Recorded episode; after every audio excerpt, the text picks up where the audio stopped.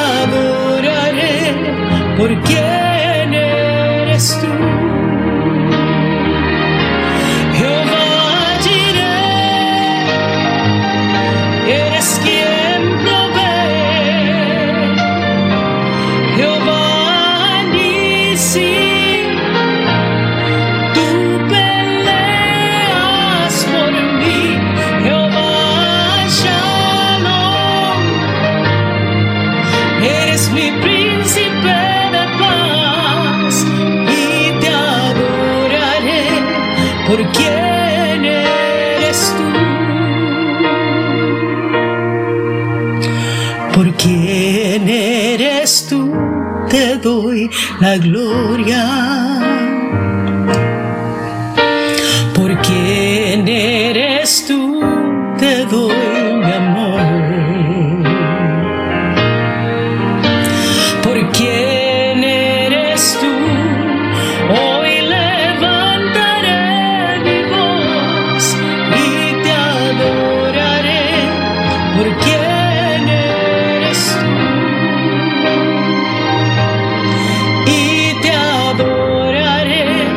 porque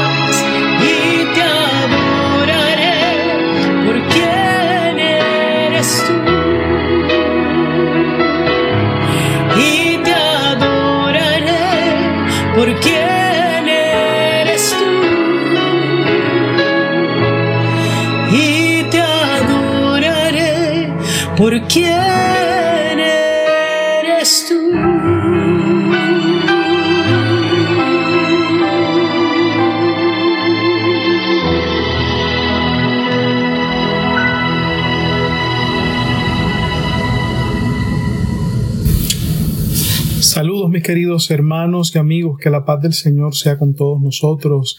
Bienvenidos una vez más a nuestro podcast Yo y mi casa. Soy su anfitrión, Pedro Javier Maldonado, saludándoles desde la ciudad de Winter Park, en Florida, Estados Unidos. Escuchabas la alabanza Por quién eres tú, interpretada por mi esposa Aileen, es una alabanza de la hermana Yulisa. Y damos gloria al Señor porque el Señor es nuestro todo. Gracias a ustedes por separar este momento para escucharnos y por compartir nuestro podcast con sus familiares y amigos. Como siempre les recuerdo que pueden comunicarse conmigo al correo electrónico pastorpedrojavier.cogm.cc. Y mis queridos hermanos y amigos, hoy quiero hablarles acerca del tema secretos del reino de los cielos. Estamos continuando la serie que comenzamos hace dos domingos atrás, eh, hablando acerca del reino de los cielos en el Evangelio según San Mateo. Y hoy vamos a este tema que se llama Secretos del reino de los cielos. Para reflexionar acerca de él, quiero utilizar tres versos del Evangelio según San Mateo, en el capítulo 13, versos 10 al 13 que leen de la siguiente manera. Los discípulos se acercaron y le preguntaron, ¿por qué le hablas a la gente en parábolas? A ustedes se les ha concedido conocer los secretos del reino, pero a ellos no. Al que tiene se le dará más y tendrán abundancia. Al que no tiene, hasta lo poco que tiene se le quitará. Por eso les hablo a ellos en parábolas. Aunque miran, no ven. Aunque oyen, no escuchan ni entienden. Hay porciones bíblicas que revelan aspectos del reino de los cielos que por su sencillez pasan desapercibidas a algunas personas. Este capítulo 13 es antecedido por un relato en el que Jesús libera a un endemoniado y los fariseos reaccionan diciendo que Jesús expulsaba demonios por medio del príncipe de los demonios. Luego, algunos de esos mismos fariseos le piden a Jesús que haga una señal milagrosa, a lo que el Señor se niega. Finalmente, la familia de Jesús, su madre y hermanos, van a tratar de interrumpir a Jesús para que tome un descanso y coma, porque según el Evangelio de Marcos capítulo 3 verso 21, ellos decían que Jesús estaba fuera de sí. Ese mismo día, Jesús se sentó junto a un lago y comenzó a contar parábolas. Luego de la primera, y valga la, la aclaración, fueron siete, los discípulos se acercaron a Jesús y le preguntaron, casi le reclamaron, ¿por qué les hablas a la gente en parábolas? Una parábola es una narración breve y simbólica de la que se extrae una enseñanza moral. La respuesta de Jesús es contundente, porque a ustedes se les ha concedido conocer los secretos del reino, pero a ellos no. Si solo escuchamos esta respuesta, podríamos pensar que Dios discrimina y tiene preferidos. Sin embargo, hoy vamos a estudiar esta respuesta de Jesús para poder entenderla en su contexto. En primer lugar, la palabra secretos en la escritura no se usa en el sentido clásico de secretos religiosos ni de cosas incomprensibles o que por naturaleza son difíciles de entender, sino en el sentido de lo que es una revelación puramente divina. Usualmente este término se usa para referirse a cosas oscuramente anunciadas bajo el conocimiento de la época y durante todo ese periodo oscuramente entendido, pero luego completamente revelado en el Evangelio. Veamos esta explicación detallada en la carta del apóstol Pablo en Primera de Corintios capítulo 2 versos 6 al 10. Dicen, en cambio, Hablamos con sabiduría entre los que han alcanzado madurez, pero no con la sabiduría de este mundo ni con la de sus gobernantes, los cuales terminarán en nada. Más bien exponemos el misterio de la sabiduría de Dios, una sabiduría que ha, estado escondida y que Dios había destinado para nuestra gloria desde la eternidad. Ninguno de los gobernantes de este mundo la entendió, porque de haberla entendido no habrían crucificado al Señor de la gloria. Sin embargo, como está escrito, ningún ojo ha visto, ningún, ningún oído ha escuchado, ninguna mente ha concebido lo que Dios ha preparado para quienes lo aman. Ahora bien, Dios nos ha revelado esto por medio de su Espíritu, pues el Espíritu lo examina todo, hasta las profundidades de Dios. Los secretos del reino de los cielos, entonces, son esas verdades gloriosas del Evangelio, muchas de las cuales Jesús expresó por medio de parábolas. Las parábolas sirven el doble propósito de revelar y esconder, presentando los misterios del reino a aquellos que los conocen y disfrutan bajo una nueva luz atractiva. Pero para aquellos que son insensibles a las cosas espirituales, las parábolas esconden estos misterios y como tantos cuentos son un entretenimiento temporal.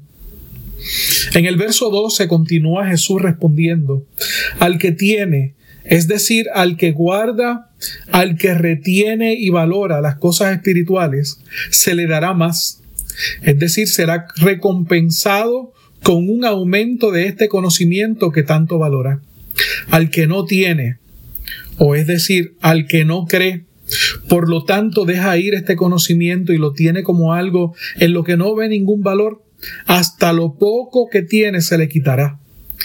Este es un principio muy importante y parece haber sido usado por el Señor en otras ocasiones y circunstancias. Como principio, lo vemos en operación en todas partes, en virtud del cual los principios morales se fortalecen con su uso, mientras que con la falta de uso se debilitan y al final expiran. Esta es la lucha que tenemos los cristianos para vivir y creer los principios y valores del reino de los cielos. Si no los practicamos, con el paso del tiempo dejamos de creer en ellos y hasta seremos convencidos por la sociedad de que los mandamientos están equivocados. Pero la palabra de Dios es infalible y eterna. Vemos esto, por ejemplo, en el amor al prójimo. La sociedad nos trata de convencer de que hay personas a las que no tenemos que amar porque son inmigrantes o porque son de un color de piel diferente al nuestro o tal vez porque son de una religión o preferencia política diferente a la nuestra o quizá porque son homosexuales. Pero el mandamiento sigue siendo el mismo. Amarás a tu prójimo como a ti mismo. En el verso 13, Jesús continúa diciendo, por eso les hablo en parábolas. Cabe señalar que algunos estudiosos bíblicos dicen que el Señor no comenzó a utilizar parábolas hasta que sus milagros fueron malignamente atribuidos a Satán. Aunque miran, no ven, dijo el Señor, porque aunque la luz estaba frente a ellos, ellos prefirieron las tinieblas. ¿Se ha despertado usted en medio de la noche y tratado de caminar a oscuras? Por la ausencia de luz, aunque usted mira, no puede ver. Juan 3:19 lo explica así. Esta es la causa de la condenación, que la luz vino al mundo, pero la humanidad prefirió las tinieblas a la luz, porque sus hechos eran perversos. Luego Jesús continúa diciendo, aunque oyen, no escuchan ni entienden. Los líderes religiosos de Israel habían escuchado las enseñanzas de Jesús. Lucas capítulo 4 versos 31 y 32 lo registran así. Jesús pasó a Capernaum, un pueblo de Galilea, y el día sábado enseñaba a la gente. Estaban asombrados de su enseñanza porque les hablaba con autoridad. Marcos 11, 18 dice, los jefes de los sacerdotes y los maestros de la ley lo oyeron y comenzaron a buscar la manera de matarlo, pues le temían, ya que toda la gente se maravillaba de sus enseñanzas. Juan capítulo 7 versos 31 y 32 dicen, con todo, muchos de entre la multitud creyeron en él y decían, cuando venga el Cristo, ¿acaso va a hacer más señales que este hombre? Los fariseos oyeron a la multitud que murmuraba estas cosas acerca de él, y junto con los jefes de los sacerdotes mandaron unos guardias del templo para arrestarlo. La explicación de este verso 13 es que existe una ley espiritual que establece que las responsabilidades que las personas voluntariamente se niegan a hacer y no hacen, con el tiempo serán moralmente incapaces de hacerlo. Por ejemplo, cuando una persona sabe a conciencia que ha hecho algún mal y se niega a arrepentirse, con el tiempo perderá la capacidad de sentirse culpable por su maldad.